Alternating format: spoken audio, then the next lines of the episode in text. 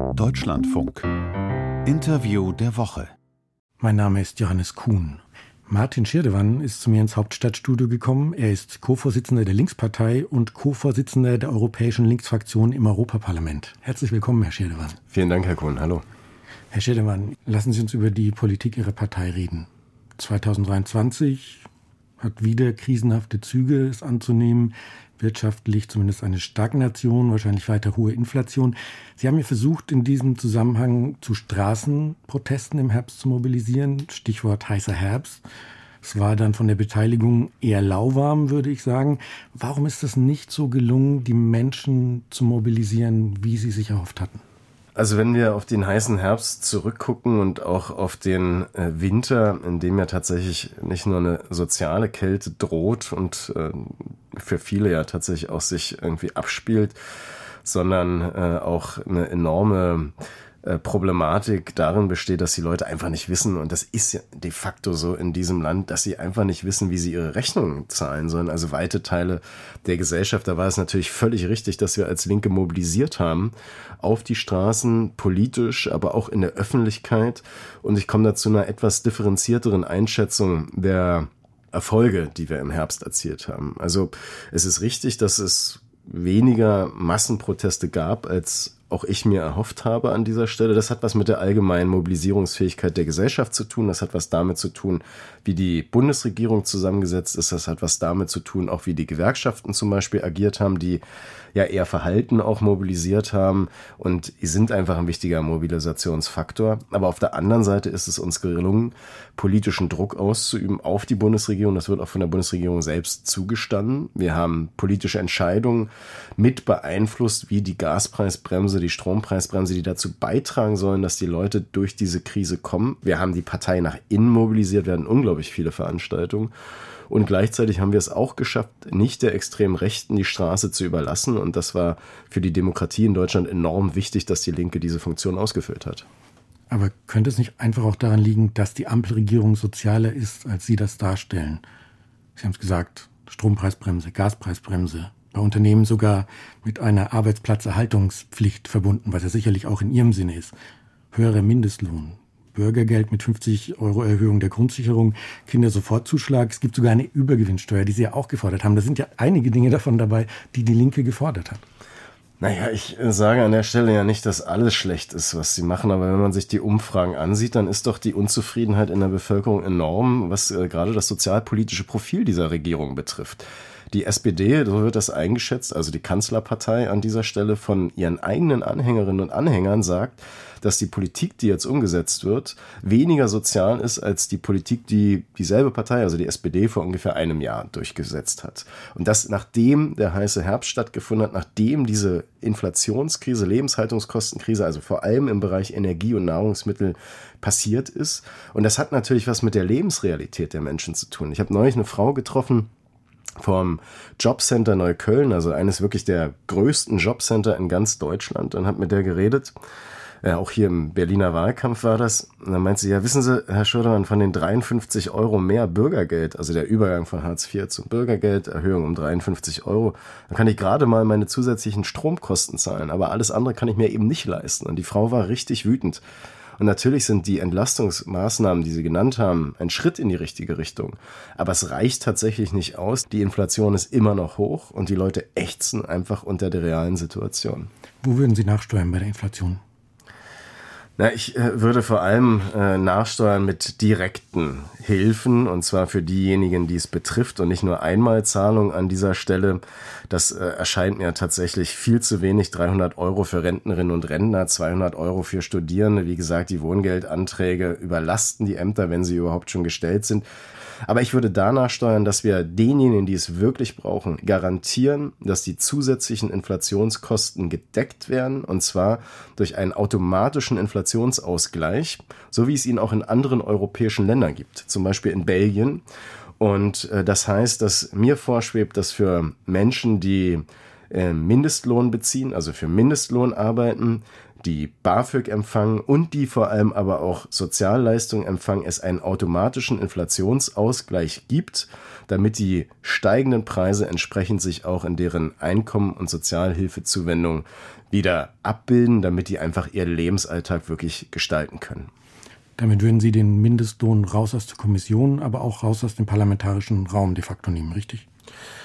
Naja, der Mindestlohn wird ja tatsächlich gesetzlich festgelegt. Das ist so in Deutschland, äh, das ist auch in anderen Ländern so, aber es sollte doch nicht unmöglich sein, auch an dieser Stelle anderen Ländern zu folgen, für einen automatischen Inflationsausgleich zu sorgen. Der kann ja weiterhin gesetzlich verhandelt werden, die generelle Höhe, aber die Inflation trägt auch dazu bei, dass gerade diejenigen mit niedrigen Einkommen de facto äh, nicht mehr wissen, wie sie wirklich ihre alltäglichen ähm, Dinge und Bedürfnisse decken sollen. Also ich meine, ich rede mal, wir reden einfach über Stromrechnung, wir reden über Gasrechnung, wir reden über Klamotten, die die Leute sich kaufen müssen, wir reden über Lebensmittel an dieser Stelle. Und das Phänomen, dass wir Ernährungsarmut in diesem Land haben, wo zwei Millionen Menschen im Monat an die Tafeln gehen müssen, um sich dort mit Lebensmitteln zu versorgen, das ist da unerträglich. Und ich finde, genau an solchen Stellen muss man nachsteuern. Genau an solchen Stellen müssen diejenigen, die wirklich Probleme haben, durch den Alltag zu kommen, auch durch den Staat unterstützt werden. Und da finde ich an dieser Stelle eben wirklich durch einen automatischen Inflationsausgleich, der eben die Menschen die Sozialhilfezuwendung bekommen und oder BAföG und oder dann entsprechend Mindestlohn, dass da nachgesteuert wird. Sie haben die Tafeln erwähnt, die kommen jetzt mit eigenen Vorschlägen. Die Berliner Tafel möchte, dass Supermärkte ab einer gewissen Größe Lebensmittel nicht mehr wegwerfen dürfen. Ihre Genossin, Ihre Kollegin Katja Kipping, die hier Sozialsenatorin ist, unterstützt das Ganze. Ähm, warum ist das nötig? Das System funktioniert doch eigentlich. Nein, das System äh, funktioniert an dieser Stelle tatsächlich äh, gar nicht und ich unterstütze den Vorschlag und den Vorstoß von Katja Kipping da äh, sehr an dieser Stelle. Also 11 Millionen Tonnen, 11 Millionen Tonnen Lebensmittel werden im Jahr in Deutschland weggeworfen. In der gesamten EU 20 Prozent aller Lebensmittel. Davon trägt natürlich der Handel, also der Großhandel, der in Deutschland Oligopol organisiert ist. Vier große Lebensmittelhandelsketten äh, kontrollieren den gesamten Markt. Eine ziemlich große Verantwortung. 800.000 Tonnen allein in den großen Handelsketten. Lieferketten.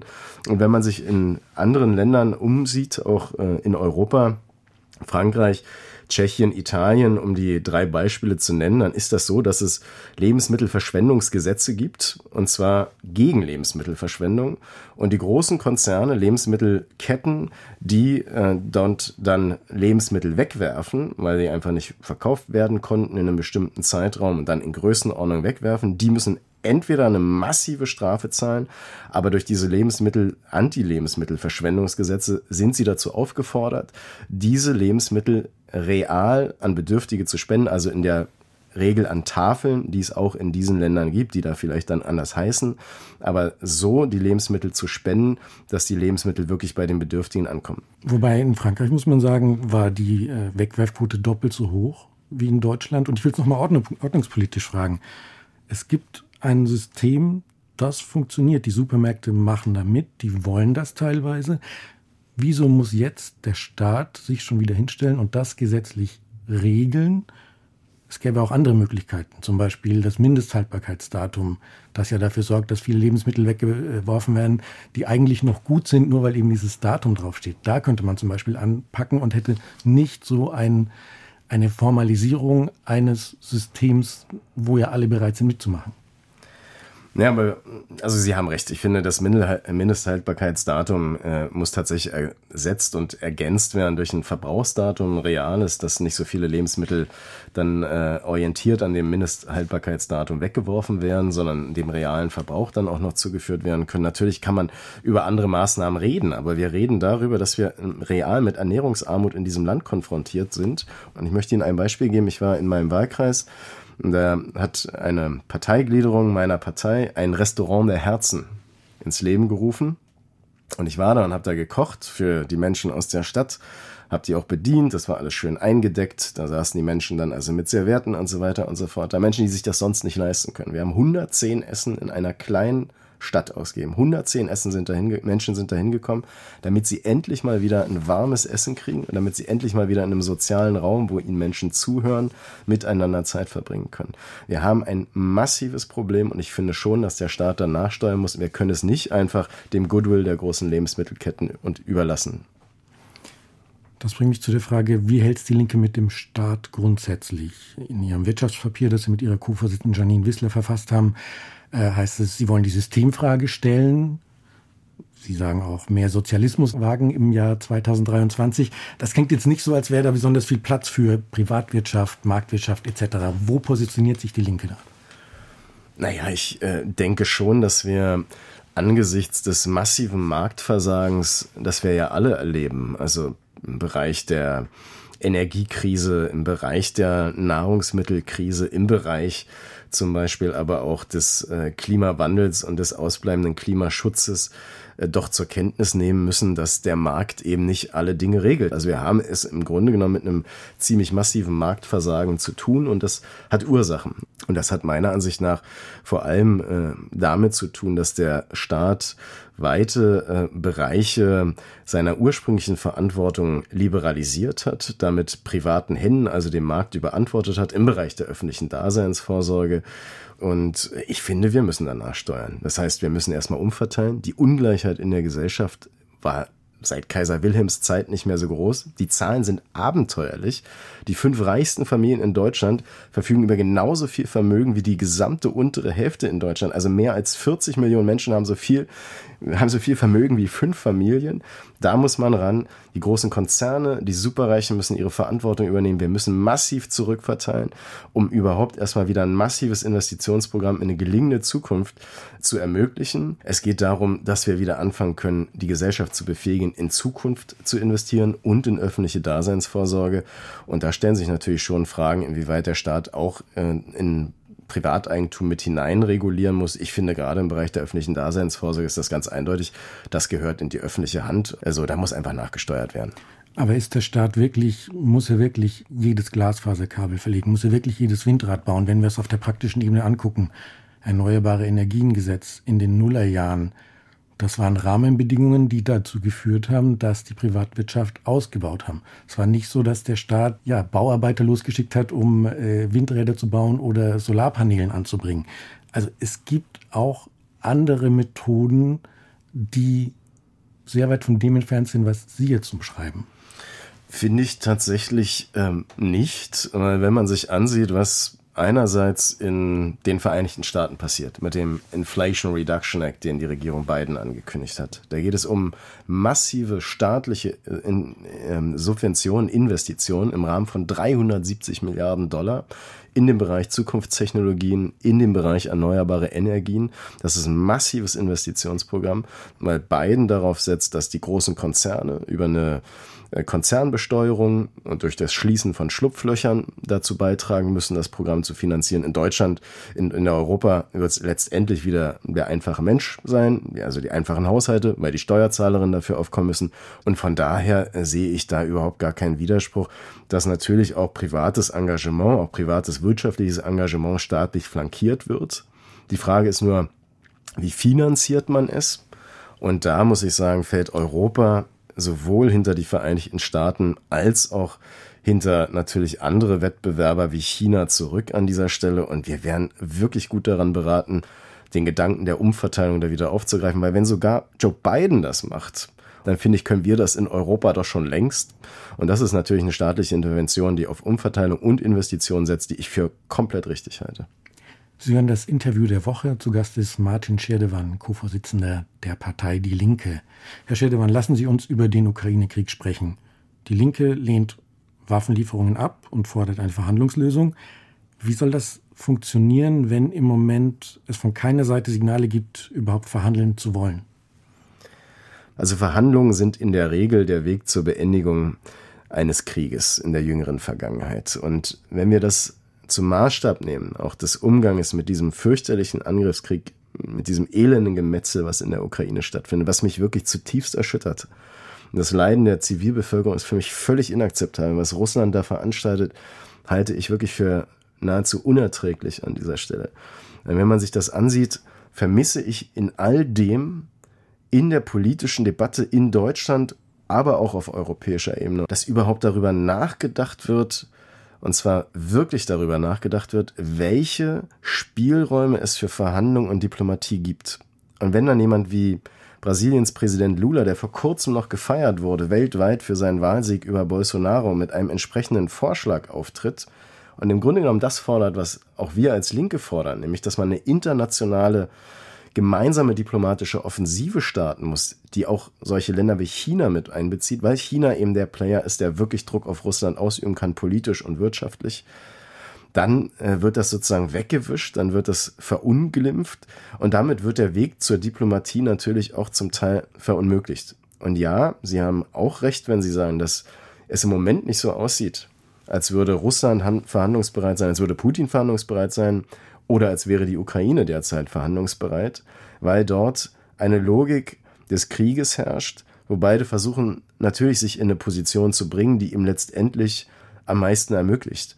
Aber ich finde gerade dieser Krieg, gerade dieser Krieg und gerade das Leiden und Sterben in der Ukraine muss uns Auftrag sein, darüber nachzudenken, wie man da so schnell wie möglich rauskommt. Und das kann eben nicht durch die Verlängerung Perpetuierung quasi dieses Krieges funktionieren, sondern es kann nur funktionieren, indem man jetzt anfängt auszuloten, welche Möglichkeiten es wirklich gibt für diplomatische Lösungen.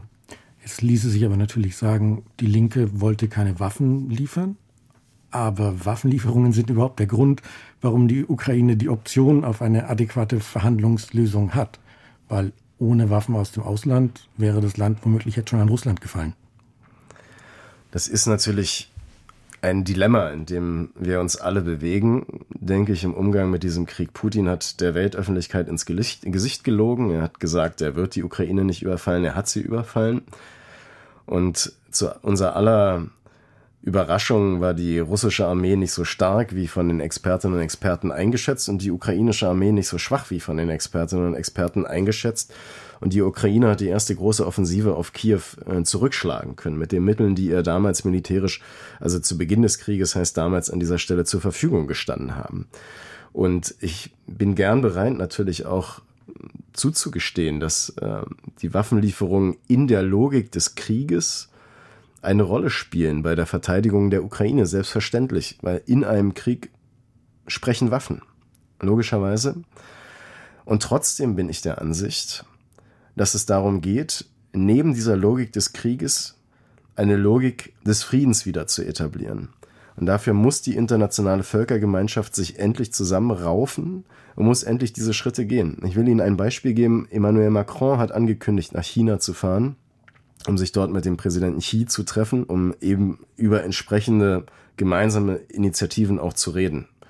So, ich weiß nicht genau, er hatte eigentlich gesagt, er will im Januar fahren, wann jetzt das Treffen terminiert ist, aber er wird eben demnächst, demnächst dahin, das hat er angekündigt. Und ich finde, das ist eine richtige Initiative und ich finde, ehrlich gesagt, dass Olaf Scholz das unterstützen sollte. Und ich finde auch, dass Ursula von der Leyen als Kommissionspräsidentin das unterstützen sollte. Und dass Antonio Guterres als der UN-Generalsekretär für Frieden wirbt, sollte uns doch Anreiz sein, auch die Vereinten Nationen mitzubedenken als ein Vermittler in diesem Krieg. Ich verweise nochmal auf die Jugoslawienkriege, die sind alle durch Verhandlungen gelöst worden, obwohl dort eine Logik der Eskalation, der militärischen Eskalation und des Krieges geherrscht hat. Und wir müssen an den Punkt kommen, wo wir uns nicht mehr in der reinen Kriegslogik befinden, sondern wo wirklich der Weg zur Friedenslogik wieder geöffnet wird. Inwiefern war die Linke, also Ihre Partei, naiv, was die Haltung zu Russland betrifft, auch in Bezug auf den Autoritarismus der Putin-Regierung, der, der nicht erst seit 2022 bestand? Und äh, daran anschließend gleich die Frage, wie muss man sich in Zukunft positionieren? Wo muss man da justieren? Ich glaube, dass äh, tatsächlich viele Menschen in Deutschland, darunter auch natürlich Mitglieder meiner Partei, äh, was die Wandlung Russlands unter Putin betrifft, äh, einige, ja, wie Sie sagen, Naivität, aber vielleicht auch Illusionen sozusagen hatten. Und zwar in dem Sinne, dass der autoritäre Schwenk dort unterschätzt worden ist. Also die gezielte Verfolgung Oppositioneller, die gezielte Gleichschaltung der Medien, auch nach innen schon durchaus eine erkennbare Militarisierung der Gesellschaft. Das betrifft ich glaube, wirklich viele Menschen in Deutschland, auch politisch engagierte, politisch kluge Menschen, ähm, auch journalistisch tätige Menschen, die da durchaus zu Fehlurteilen gekommen sind. Und insgesamt war das wahrscheinlich ein Resultat und ich finde ein verständliches Resultat auch der deutschen Geschichte an dieser Stelle, die immer gesagt hat, von deutschem Boden darf kein neuer Krieg ausgehen und natürlich auch insbesondere der deutschen Kriegsschuld gegenüber der Sowjetunion mit dem unglaublichen Blutzoll, den die Sowjetunion damals zu tragen hatte. Aber die Vergangenheit und die Geschichte ist das eine und die Verantwortung, die daraus resultiert. Und es ist richtig, dass wir jetzt unseren Blick neu justieren, unseren Blick schärfen, was die Beurteilung von Putins Russland heute betrifft. Und da will ich ganz eindeutig nochmal sagen, dieser fürchterliche Angriffskrieg ist Putins Verantwortung und darin gibt es ohne Wenn und Aber nichts zu deuten. Es gibt aber Mitglieder ihrer Partei, auch der Bundestagsfraktion, die vom Wirtschaftskrieg Deutschlands gegen Russland sprechen. Sarah Wagenknecht hat das im Herbst in der Bundestagsrede so formuliert. Gehen Sie damit? Der Begriff des Wirtschaftskrieges ist keiner, den ich mir zu eigen mache, aber den benutzen tatsächlich viele, nicht nur äh, Leute in meiner Partei, also einige in meiner Partei, sondern auch Minister in Frankreich haben den benutzt, auch deutsche Minister haben den benutzt. Äh, in den Medien taucht er oft auf, von Expertinnen und Experten, auch internationalen Wirtschaftsexperten wird der benutzt und so weiter. Also das ist ja, ein, das ist ja so ein Standing Term, würde ich sagen, an dieser Stelle. Äh, ich mache mir den im Zusammenhang mit den Sanktionen nicht zu eigen, weil ich finde, dass wir natürlich darüber nachdenken müssen, wie man Putin unter Druck setzt und dafür braucht es vor allem gezielte Sanktionen gegen seinen Machtapparat, gegen die Oligarchinnen und Oligarchen, dass wir in der Gesellschaft eine breite Debatte darüber führen, welche Wirkung diese Sanktionen vor allem im wirtschaftlichen Bereich auf die russische Wirtschaft, auf die russische Gesellschaft und auf die europäische Wirtschaft und europäische Gesellschaft oder hier auch in Deutschland insbesondere haben. Das ist ja klar, weil natürlich einer der Faktoren der Inflationsentwicklung, einer der Faktoren der Energiepreiskrise durchaus in diesen Sanktionen zu suchen ist. Es gibt in Ihrer Partei zu den Sanktionen verschiedene Stimmen. Es gibt diejenigen, die es ablehnen, die sich auf das äh, Parteiprogramm, das Erfurter Parteiprogramm äh, berufen. Dann gibt es Sie, die sagen Sanktionen gegen Oligarchen, so hat es der Parteitag letztes Jahr äh, beschlossen. Und dann gibt es diejenigen, so wie Bodo Rammel unter anderem, die sagen, äh, ja, Sanktionen, aber auch Waffenlieferungen müssen möglich sein. Was davon ist noch Binnenpluralität und was davon sorgt einfach für eine große Verwirrung in der Wählerschaft, für was die Linke steht? Nein, das ist alles Binnenpluralität, weil sich die Positionen so auch in der Gesellschaft wiederfinden und wir natürlich als eine demokratische Partei auch demokratische Willensbildungsprozesse, die sich in der Gesellschaft abspielen, im Inneren nachvollziehen. Und es ist so, und das stellen Sie ja auch richtig dar, dass es durchaus auch Leute gibt, die in dem Selbstverteidigungsrecht eines souveränen Staates, das Selbstverteidigungsrecht hat die Ukraine natürlich, auch dann äh, die Lieferung von äh, Waffen als ihre private Meinung gekennzeichnet in der Partei vertreten. Das ist aber keine offizielle Parteiposition, weil ich tatsächlich die Kritik an den Waffenlieferungen, an der darin bestehenden Eskalationstheorie, an dem Potenzial für sehr, sehr groß äh, betrachte, also das Gefahrenpotenzial und wir meiner Ansicht nach eben viel zu wenig für eine friedliche Lösung dieses Konfliktes machen. Von daher, das ist alles pluralistische Meinungsbildung, aber die Parteiposition an dieser Stelle ist klar. Gezielte Sanktionen gegen den Machtapparat, gezielte Sanktionen gegen den militärisch-industriellen Komplex, um die Kriegsfähigkeit, die Angriffsfähigkeit Russlands Armee einzuschränken und gleichzeitig aber auch klar zu sagen, Waffenlieferungen sind für uns nicht der Weg. Wir müssen auf einen Verhandlungsfrieden hinarbeiten. Das heißt, wir brauchen Diplomatie, wir brauchen den, den schnellstmöglichen Einstieg in Gespräche, in nachhaltige Friedensverhandlungen. Das ist das, was Politik jetzt eigentlich zu leisten hat. Das ist ja nicht das einzige Thema, bei der die Linke ja vielstimmig auftritt, um es mal so zu formulieren. Diese Vielstimmigkeit ist so weit, dass es inzwischen Überlegungen zu einer Abspaltung gibt. Für wie groß halten Sie die Wahrscheinlichkeit, dass jetzt in einem Jahr Sarah Wagenknecht hier auf dem Platz sitzt, auf dem Sie sitzen, als Vorsitzende einer linken Splitterpartei und für sich in Anspruch nimmt, die einzig wahre linke Kraft in Deutschland zu sein? Ich bin sowohl im Gespräch mit äh, Sarah Wagenknecht als auch äh, mit denjenigen, die, ich sag mal, im Teil der Positionen, auch die aus dem Umfeld von Sarah Wagenknecht und anderen geäußert werden, in der Partei durchaus auch kritisch gegenüberstehen. Auch das, finde ich, äh, gehört zu meinem Job dazu. Das ist richtig. Und ähm, ich hör mir genau an, was, ähm, was die Leute zu sagen haben, weil es mir natürlich darum geht, diese Linke zu stärken. Das ist so eine gemeinsame gesellschaftliche Verantwortung.